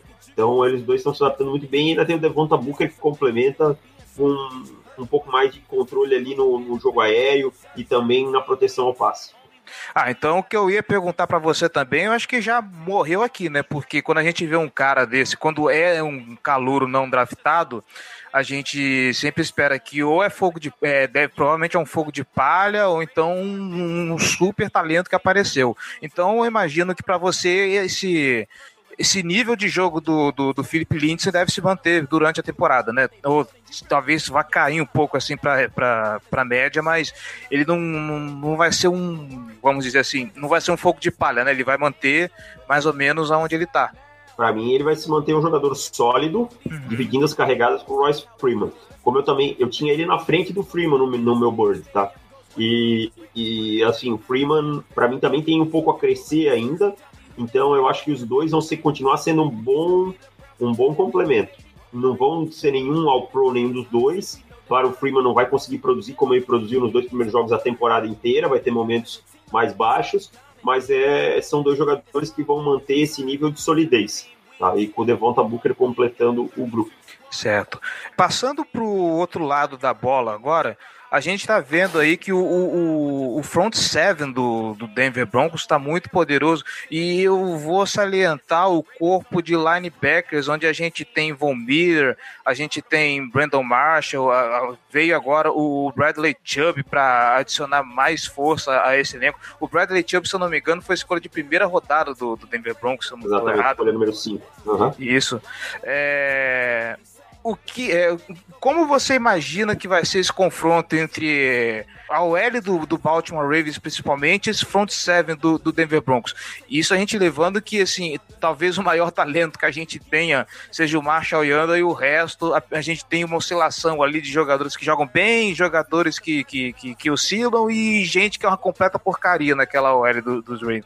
Então, Vamos, eu vou, vou até me estender um pouquinho, mas eu vou dividir em três partes, porque é fundamental para a gente ter um contexto melhor da, desse front seven de Denver. Vai lá. Denver tem um miolo que tem o Domata Peco, apesar de veterano, jogando bem e entregando bem na posição nose tackle. O Derek Wolf é um jogador sólido, mas o Adam Gutsis ainda oscila um pouco. Talvez a melhor arma para os Ravens seja o Yanda é, se o Guts alinhar na frente dele ali. Pode ser, pode ser um bom espaço. E Denver acaba cedendo um pouco de corridas pelo meio, o que, que é um problema às vezes, tá? É, nas laterais, eu acho que Denver talvez tenha aí um dos melhores corpos de pass rush da liga. Von Miller é um jogador ao pro, futuro hall da fama, um cara que vai, que, que dispensa muitos comentários. Excelente, forçando turnovers, excelentes sacando o quarterback, né? Um, talvez um dos dois ou três melhores da liga. Para mim, o melhor não é porque joga no meu time, mas por ser o mais completo, por mostrar maior variedade de movimentos. E aí a gente tem o calor Bradley Chubb que está evoluindo, tá? Que está melhorando. Teve só dois jogos, mas mostra algumas boas coisas. E ainda uma rotação interessante com Shane Ray, que é um bom jogador, e com Shaquille Barrett, que sempre que entra acaba produzindo. Então, os, as laterais, os edges são muito fortes o miolo é só consistente. E no, entre os linebackers, a gente tem ali o Brandon Marshall e o Todd Davis e o Joseph Dewell, que é novato, rodando. O Brandon Marshall é um jogador bem sólido. O Todd Davis já não é um jogador tão confiável assim, apesar do Vince Joseph ter muita confiança nele, ele não é dos meus favoritos. Mas ele é um jogador muito voluntarioso, persegue muito o jogo. O Dewell é um novato que está evoluindo. A fraqueza de Denver ali é o play action, e quando esses Tyrants têm que cobrir o passe, principalmente, ah, esses Tyrants, esses linebackers têm que cobrir algum Tyrant. Quando eles têm que cobrir algum Tyrant, é um maior pesadelo de Denver há umas duas a três temporadas, especialmente se esse matchup for com o Todd Davis. Aí Denver sofre um pouquinho mais. O Brandon Marshall já é um pouco melhor. É um front seven forte, mas que no miolo entre, entre os tackles pode sofrer um pouco contra a OL de, de Baltimore se ela trabalhar bem. Pô, você fala que o fraco deles é, é quando precisa cobrir algum Tyrande, eu começo até a, a, chorar, lembrando que o Rei de Hurst tá, tá, tá, machucado, cara. Machucado, mas o Mark Andrews tá em campo, tá? Oi? É, mas o, sim, mas é que eu atualmente o, o, o Randy Hurst é o que, vamos dizer assim, é o mais talentoso do, do elenco, além de ser o mais completo, né? É o que faz mais a função de Tyrene mesmo, né? O, Exato. O, o é mais um recebedor, né? Uhum. Sai, sai para receber toda hora. Ninguém tem tanta preocupação com ele, com play action, com esse tipo de coisa. Exato. Agora, o, o Hayden Hurst, é, apesar das reclamações de, de ele, ele, ah, ele veio velho e tudo mais, mas ele tem se mostrado muito competente, muito completo. Então, com essa lesão dele, é, as armas que Baltimore tem já, são, já não são tão versáteis assim, apesar, né? De a gente ainda ter alguns uhum. bons talentos aí. Agora fechando, fechando aqui a, a, o nosso preview, O que, que você acha que vai ser esse jogo? Chegamos no momento das bold predictions e dos placares. Qual é o palpite que você tem para esse jogo? Cara, eu acho que é um jogo muito complicado, porque Baltimore é um time bem complicado de prever. Se eu for olhar o, o Baltimore de contra o Buffalo Bills, é um time interessantíssimo que, apesar da fragilidade que os Bills têm mostrado na temporada, é, não deram chance. Ou seja, foram dominantes, fizeram o que tinham que fazer. Né? Agora, se eu for olhar o Baltimore que jogou, principalmente os primeiros minutos contra o, o primeiro tempo contra o Cincinnati Bengals, eu vejo um Baltimore é, frágil. Então é um time complicado de prever. Eu prevejo Denver colocando muita pressão, né, principalmente nas laterais. Eu prevejo um jogo equilibrado, porque eu acho que os dois times são é, equivalentes em nível técnico falando. Tá? E eu vejo um jogo decidido no detalhe aí, em que um special team pode fazer a diferença. Eu acho que o melhor kicker da NFL joga parado no, no Baltimore Ravens, que é o, o Justin Tucker. Então aí os field goals podem ser, podem ser um ponto decisivo, mas eu vejo um jogo de muito equilíbrio. Tá? Eu não vejo ninguém abrindo uma vantagem grande, eu não vejo ninguém é, um jogo de muitos pontos, porque são duas defesas sólidas. Então, apesar da, do, dos problemas que, que os Ravens tiveram contra os Bengals, eu acho a secundária dos Ravens muito boa. O Marlon Humphrey é um jogador que me agrada muito. O Eric Weddle, apesar de já veterano, ainda é um jogador bem consistente. Então, eu prevejo um jogo equilibradíssimo aí, cara. Em que o detalhe, sem ser clichê, o detalhe é que vai fazer a diferença. Como fez para Denver nos dois últimos jogos do detalhe. Então, quem sabe aí seja mais um jogo decidido no detalhe. Baltimore que tá indo para para esse jogo sem seu principal jogador no corpo de linebackers, né? Porque o CJ Mosley, pelo jeito, vai pegar um gancho de até seis semanas. Vai pegar gancho? O Rablo tá falando aí que vai ver se ele pode jogar. Aparentemente que o que ele sente é, é, é mais uma dor no joelho, mas a previsão é de que ele fica entre três a seis semanas fora. Então, para jogar contra os Broncos, eu, é muito provável que ele não, que ele não esteja pronto. É, aí, aí eu já vejo o Denver conseguindo uma vantagem. Uhum. Porque deu para notar claramente que a defesa de Baltimore é uma com o CJ Mosley, que para mim é um top 5 linebacker da liga, linebacker off-ball aí, né, não, não pass rusher. Sim. É, e talvez top 3 até. Uhum. E, e é outra sem ele. Acho que muito a liderança dele faz a diferença, a forma como ele, ele reage a, a, situações difíceis e traz o time com ele, a defesa com ele. Então o Denver pode tirar vantagem disso, obviamente mas não, não quer dizer que é um, um fator, ah, Denver vai ganhar porque o CJ Mosley não vai jogar, não, não é isso. É um jogo muito duro e jogar em Baltimore sempre, sempre é complicado. É, jogar em Baltimore é pesado mesmo, até porque é, é onde o time melhor performa, né? Jogos fora de casa é complicado, mas veio para Baltimore é, já é uma vantagem. É, mais algum detalhe que você queira adicionar sobre, sobre o time dos Broncos? Eu quero, eu quero ficar atento no, no mais um matchup aí que é interessante, que é o Michael Crabtree contra o resto da contra a nossa secundária que não tem mais o Akip Talib com quem ele tinha aquela aquela histórica treta lá de um arranca a corrente do outro, um, o capacete do outro, mas ainda a secundária de Denver é uma secundária boa, com o Chris Harris Jr., que é um baita cornerback, Bradley Roby, e eu gosto muito do Michael Crabtree, eu acho ele um jogador bem interessante. Então, vamos ver quem leva melhor nessa aí, que deve ser um duelo bem, bem legal de ver também. Vamos ficar de olho. Tem palpite de placar para esse jogo? Tenho, você clubista, obviamente, né? Acho que tá, aqui, aqui é a casa do clubismo, fica à vontade. Tá liberado. Acho que a defesa de Denver acaba é, sobressaindo em alguns momentos, forçando alguns, alguns turnovers, e aí vai ser Denver 23, Baltimore 17. Rapaz, tá bom. Isso, vamos, vamos ficar de olho. Davis, muito obrigado pela participação mais uma vez, cara. As portas da Casa do Curvo estão sempre abertas para você. A gente agradece aí todas as informações e o microfone agora está aberto para você falar do, do On The Clock, do, do, do Mile High. Fica à vontade. Então, galera, primeiro eu que quero agradecer o convite, me sinto honrado. É, falar com a torcida do Baltimore Ravens, eu já falei isso quando gravei aqui o draft, que é um dos times que mais me agrada, até pela filosofia, sempre um time agressivo, um time que senta porrada e que eu gosto pra caramba. É, para quem quiser me acompanhar nas redes sociais, na verdade só no Twitter eu tô lá, é arroba Chiodini, tá? Quem também eu tô no Mile High Brasil, que é onde a gente fala só sobre o Denver Broncos. Quem quiser aparecer lá também, fica lá, tem, tem podcast, é gravado toda semana, toda quinta tá no ar. também estou no ondeclock.com.br, que é o meu projeto do Felipe Vieira, onde a gente fala exclusivamente sobre draft. Temos agora plano de assinante, um conteúdo exclusivo em vídeo, esse tipo de coisa. A gente sabe que as pessoas normalmente começam a se interessar pelo draft mais lá para frente, mas é legal quem quiser já ir acompanhando. A gente costuma dizer que, que o draft é o ano inteiro, não dá para chegar lá, senão você vai chegar em, em março e o draft em abril, você só vai ver por cima, não vai conseguir acompanhar todo mundo, não. Então passa lá no ondeclock.com.br e também estou lá no profutebol.com.br escrevendo, uh, geralmente dois a três textos saem por semana, de análise tática e tal, tem uma equipe muito boa. Quem quiser dar uma passada por lá também e acompanhar, eu agradeço. No mais, é, desejo um bom jogo, divirtam-se, é, não levem o futebol americano tão a sério, não briguem por causa dos seus times, se divirtam, façam zoeira, com, é, comentem, discutam, mas de forma civilizada. No mais é isso, valeu, obrigado, torcida do Ravens, e um bom jogo para vocês. Imagina, a gente que agradece. Aliás, eu quero fazer aqui uma, um Jabazex. O pessoal do Fantasy, eu sei de uma galera que adquiriu o, o guia do draft do, do, do, pessoal do On The Clock, ó. O trabalho desses caras é show de bola, hein? Pô, valeu, obrigado. obrigado mesmo. Fica assim então. Muito obrigado, Davis. Falou. Valeu, um abraço. É, vamos fechar então o jogo de, o jogo de domingo contra os Broncos.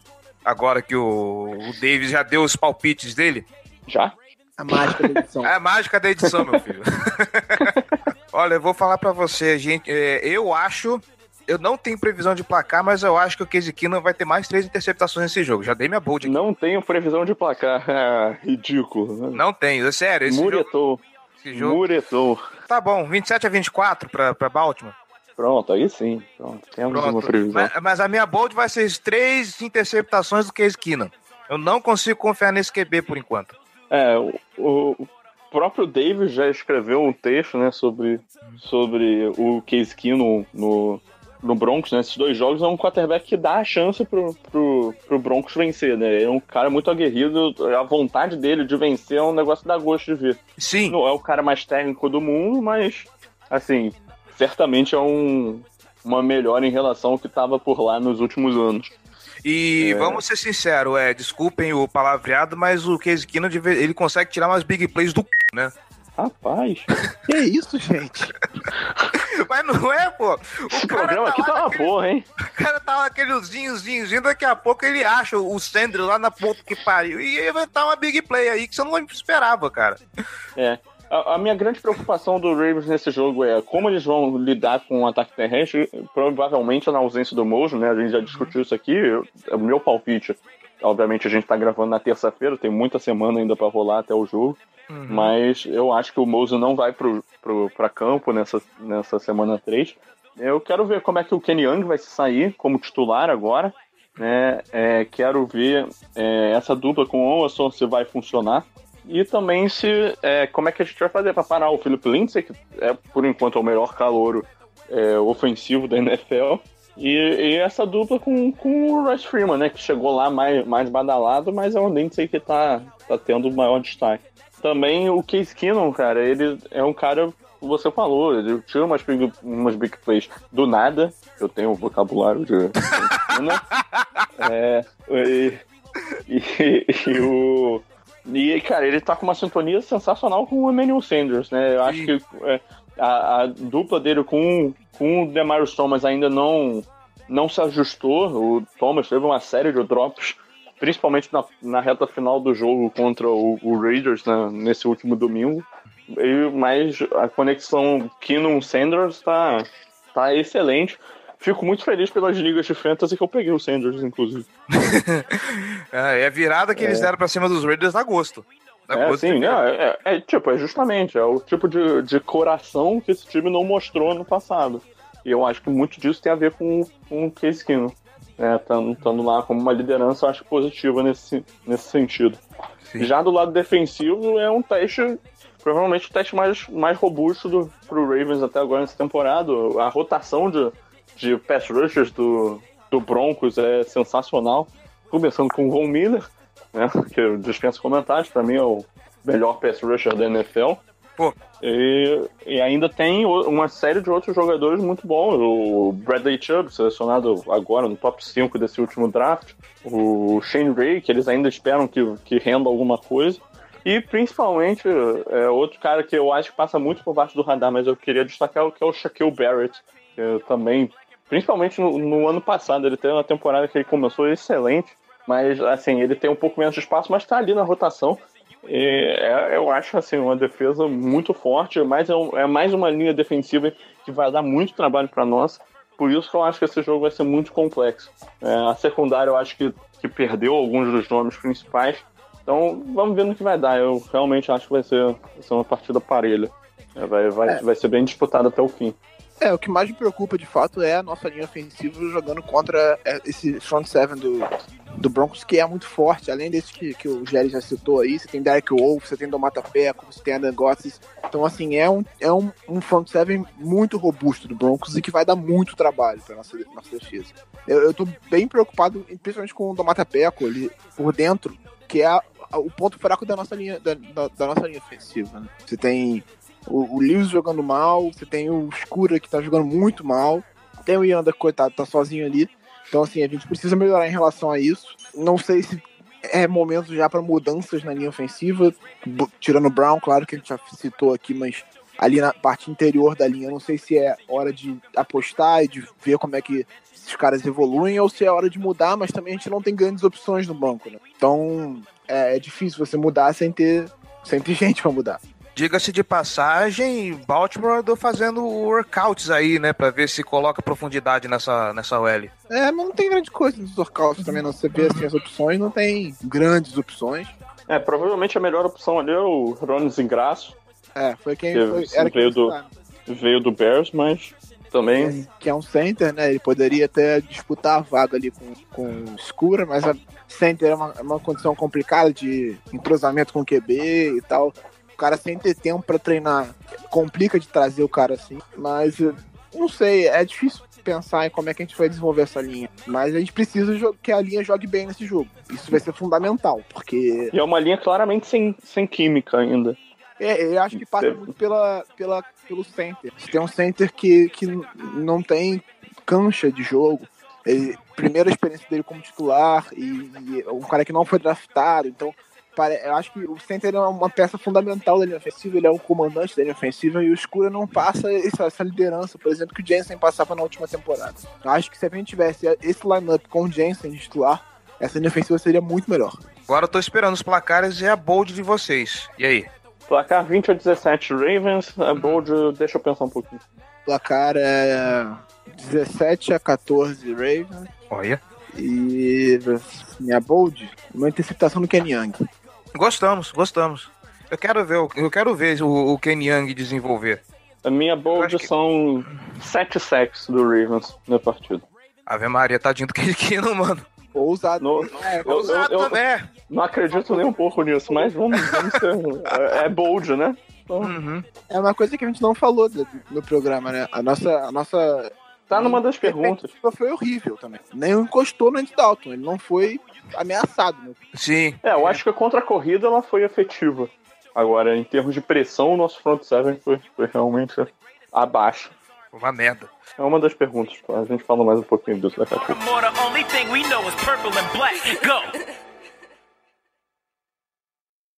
This football right here. We hunting today. On this back. That's what real linebackers do because we got each other.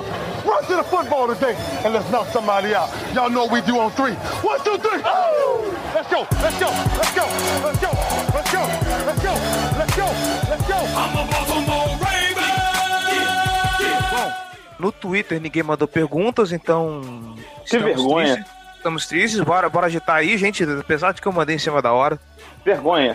Vergonha. Shame. Shame. No, Vergonha. face... Ei, no Que Facebook. ganhou de, de forma não merecida o Emmy ontem. Fica, fica aqui o comentário extra futebol americano. O Game of Thrones ganhou de forma não merecida o Emmy Ah, nem, de melhor nem, série de drama. nem acompanho o M, então. No Facebook, lá no grupo do Baltimore Ravens Brasil, fica um salve pro Luiz Renato Gazola, Carol Melo, Leonardo Faedo, Norbert Mesa Casa, Leone Silva, Felipe Fernandes, Lucas Rocha, Cassiano da Silva Costa, Genival Cavalcante Júnior, João Carlos e Rafael Riu. Vamos então para as perguntas. Daniel Gomes, sobre o jogo corrido, não utilizamos por circunstâncias do jogo ou tá mal mesmo? É, eu acho que o nosso ataque terrestre tá, tá numa situação ruim, porque no jogo ofensivo não consegue abrir espaço. A gente enfrentou defesas que tem front sevens bons até agora, e tá sendo mal utilizado também, né? Acho que são os dois fatores e isso é extremamente preocupante, né? É, o negócio tá ruim. E quando começa a funcionar, quando você começa a ganhar um ritmo, você não usa direito, o Alex Connors, como a gente já falou no programa, foi muito mal utilizado nesse último, nessa última partida. Então, assim, tem que ver ainda o que, que vai acontecer. Né? O ataque terrestre foi um pouco abandonado no jogo contra o Bengals, justamente porque a gente estava atrás do placar, diferente de pelo menos dois touchdowns durante boa parte do jogo. Então, tem, tem essa justificativa, mas não deveria ser motivo pro Collins ter tão poucas carregadas. É, tem o fator placar que fez a gente abandonar um pouco o jogo corrido cedo no jogo, é claro. Mas assim, acho que predominantemente a linha ofensiva é a culpa do jogo terrestre não estar tá funcionando. A gente não consegue ter um ritmo de correr bem com a bola, gastar relógio. Por exemplo, quando o Bengals abriu 14 pontos, a gente não conseguiu deixar o ataque em campo para dar uma esfriada no jogo e, sabe, dominar um pouco para acalmar a defesa. A gente rapidamente devolveu a bola para eles, eles foram lá, anotaram mais um touchdown, e aí só depois que o ataque começou a caminhar com os passos do Flaco, não foi também com, com o jogo corrido. É, em nenhum dos dois jogos funcionou e isso precisa ser revisto. É claro que precisa ser revisto. É, agora pro nosso querido grupo do Fantasy. É, aliás, eu queria dizer que eu tô 2-0 no Fantasy, tá? Eu sei que não vai durar muito, mas tamo aí. Eu tô 0-2. Jesus, Giba! 0-2, sério mesmo? É, eu precisava de 13 pontos do Jordan Howard, ele fez 6 aí. Meu Deus. Raul Sá. Nossa defesa só é efetiva pressionando o QB em jogadas de blitz? Não necessariamente. A gente tem bons pass rushers até, assim, o... você tem o Judon, você tem o Suggs e tal. Mas o começo de, temporada do, do Judon é decepcionante. Ele não, não tem jogado bem, não tem conseguido pressionar o quarterback com, com efetividade. O Suggs, no primeiro jogo, ainda teve um bom sec. A gente fez, conseguiu pressionar bem o quarterback no primeiro jogo, mas esse jogo, especificamente contra o Bengals, foi bem ruim do nosso pass rush. A gente não conseguiu botar pressão no Dalton para ele errar, ele teve muita tranquilidade, teve todo o tempo do mundo para passar a bola. É, eu acho que é mais um começo de temporada decepcionante de algumas peças. A gente sente falta um pouco do Willie Henry na linha, na linha defensiva, que pressionava bem por dentro. Então, eu acho que não é essa tragédia, mas algumas peças têm que evoluir nesse começo de temporada. É, o Willie Henry, ele tá na. Ele tá lesionado, né? Ele operou uma hernia umbilical e. É verdade. Tá voltando ainda, não uhum. voltou ainda não. Melhores. Norbert Mesa Casa, Navarro Bowman. Seria uma opção caso Mosley perca alguns jogos? É, o Ravens já trouxe de volta o, o Albert McClellan, né? Sim. Então, eu acho que isso já é um sinal de que o, o CJ Mosley não deve jogar nessa próxima semana. E, assim, o Bowman é um cara que vai ajudar no, na defesa contra o ataque terrestre. Agora, contra o passe, é, é o, ele vai, vai ser um prejudicial né, para a defesa, provavelmente. Então, é um, é um cara, assim, que talvez ele seja melhor do que o Onwasson.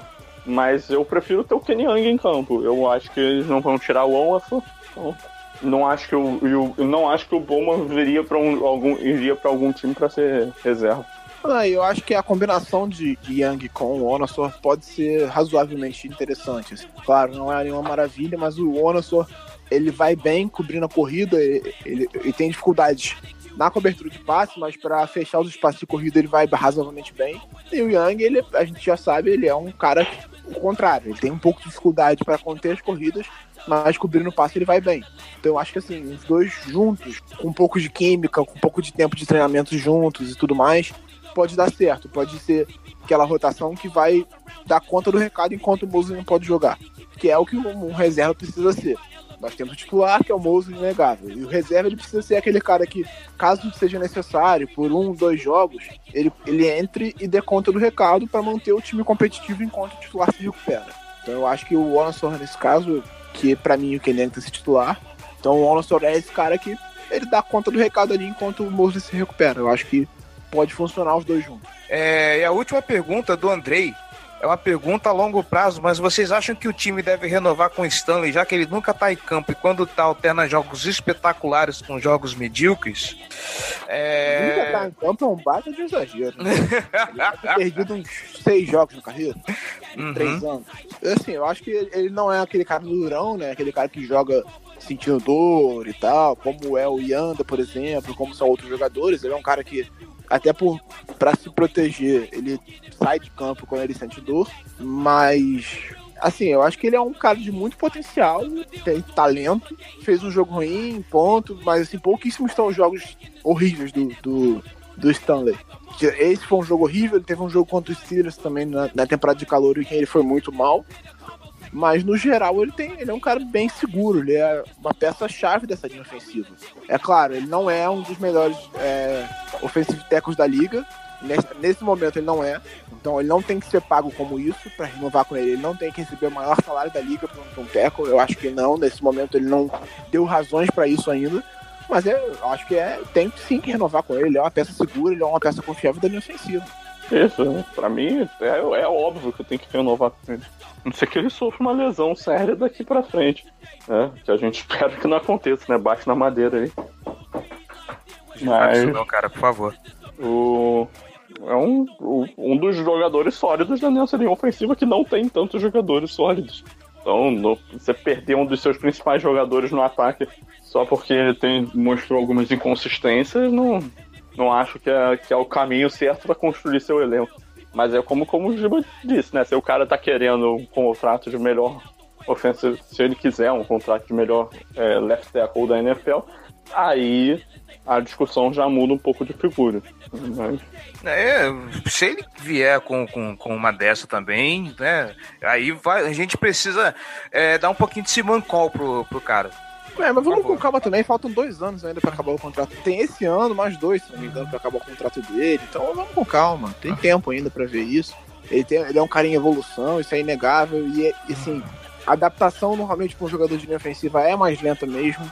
São raros os caras que são realmente muito acima da média, como é o Joe Thomas, que jogam a carreira inteira em alto nível, como foi o Jonathan Ogden também.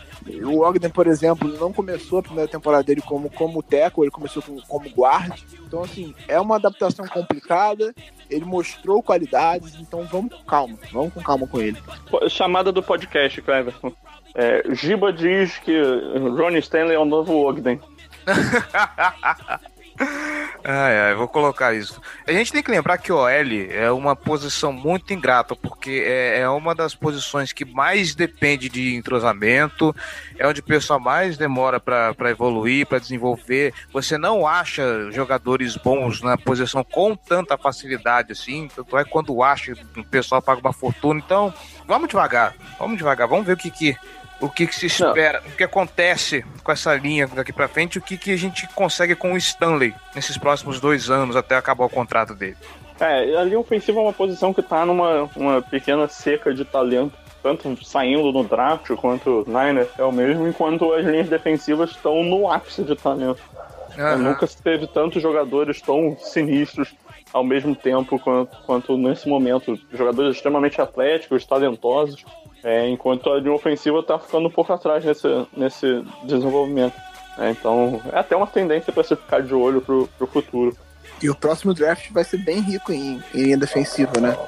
Então, assim. Isso, é, um, é um draft bem, bem razoável em offensive tackles também, tá?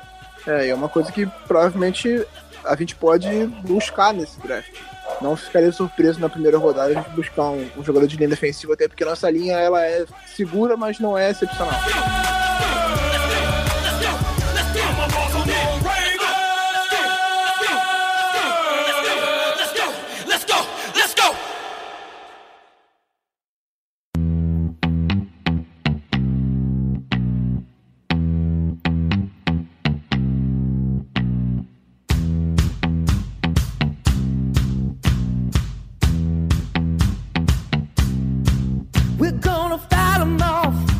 É isso. Vamos frisar de novo. Calma, gente. É semana 2, um jogo complicado. Calma. Vamos esperar, vamos ver o que, que é a média do, do, do Baltimore daqui pra frente, pra gente começar a, a, a pistolar de verdade, tá bom? É... Ah, pensar que a gente tá melhor que os Steelers, por exemplo. Né? A gente tá na frente deles. Sendo que eles Isso aí. enfrentaram o Browns na primeira semana. E tá, o segundo jogo foi complicado contra o Chiefs, mas também jogando em casa eles perderam. Então, Uhum. E, não, não, o do Browns eu vou falar pra você, puta que pariu, cara. Eu, eu- eu fiquei revoltado com esse jogo. porque eles tiveram a chance de ganhar e perderam. Dos dois lados, inclusive, cara, na hora que o Chris Boswell perdeu aquele aquele field goal, eu falei, ah, meu fantasy. É, compara ele com o Tucker mesmo. Tinha comparando ele com o Tucker no passado. Ah, eu, hein? Quem é Chris Boswell, rapaz? Quem é Chris Boswell na fila do pão? Mas é isso aí, gente. Semana 3 tá vindo aí. V- vamos esquentar essa torcida aí. E é isso. Giba Pérez, João Gabriel Gelli, muito obrigado mais uma vez pela participação, pela sabedoria de vocês, pelos comentários. Vocês são os amores. Oh, Fofo. Você, ouvinte que está nos escutando, muito obrigado pela audiência, muito obrigado pela paciência. É, eu queria mandar uns parabéns para o nosso ouvinte Daniel Lima, que está fazendo aniversário essa semana. Parabéns, felicidades. Espero que terça-feira o time traga um, um belo de um presente para você. E Terça-feira? eu não entendi. terça-feira eu tô ficando louco, tô ficando louco. Domingo, tô ficando maluco, é, é o sono. Bem que lançado Tuesday Night Football. né? A quinta-feira já tá ruim de jogo, imagina colocar na terça. Então Tem que dar um- um- umas porradas na, na NFL. Então é isso, não se esqueça, facebook.com barra Casa do Corvo, nossos twitters, arroba Casa do Corvo, arroba Ravensbra, arroba JGGL, arroba Davis Chiodini. Não se esqueça também, apoia.se barra Casa do Corvo, deixe seu apoio lá, ajude esse podcast a crescer, nós estamos, quem sabe, teremos novidades em breve, e é isso, até semana que vem, espero que com vitória, pra gente falar bem, pra gente ter aberturas engraçadinhas, pra gente gravar feliz, certo? Até semana que Certíssimo. vem. Certíssimo. 15 e 1 vem aí. Demorou, hein? Assim esperamos. Até semana que vem, pessoal.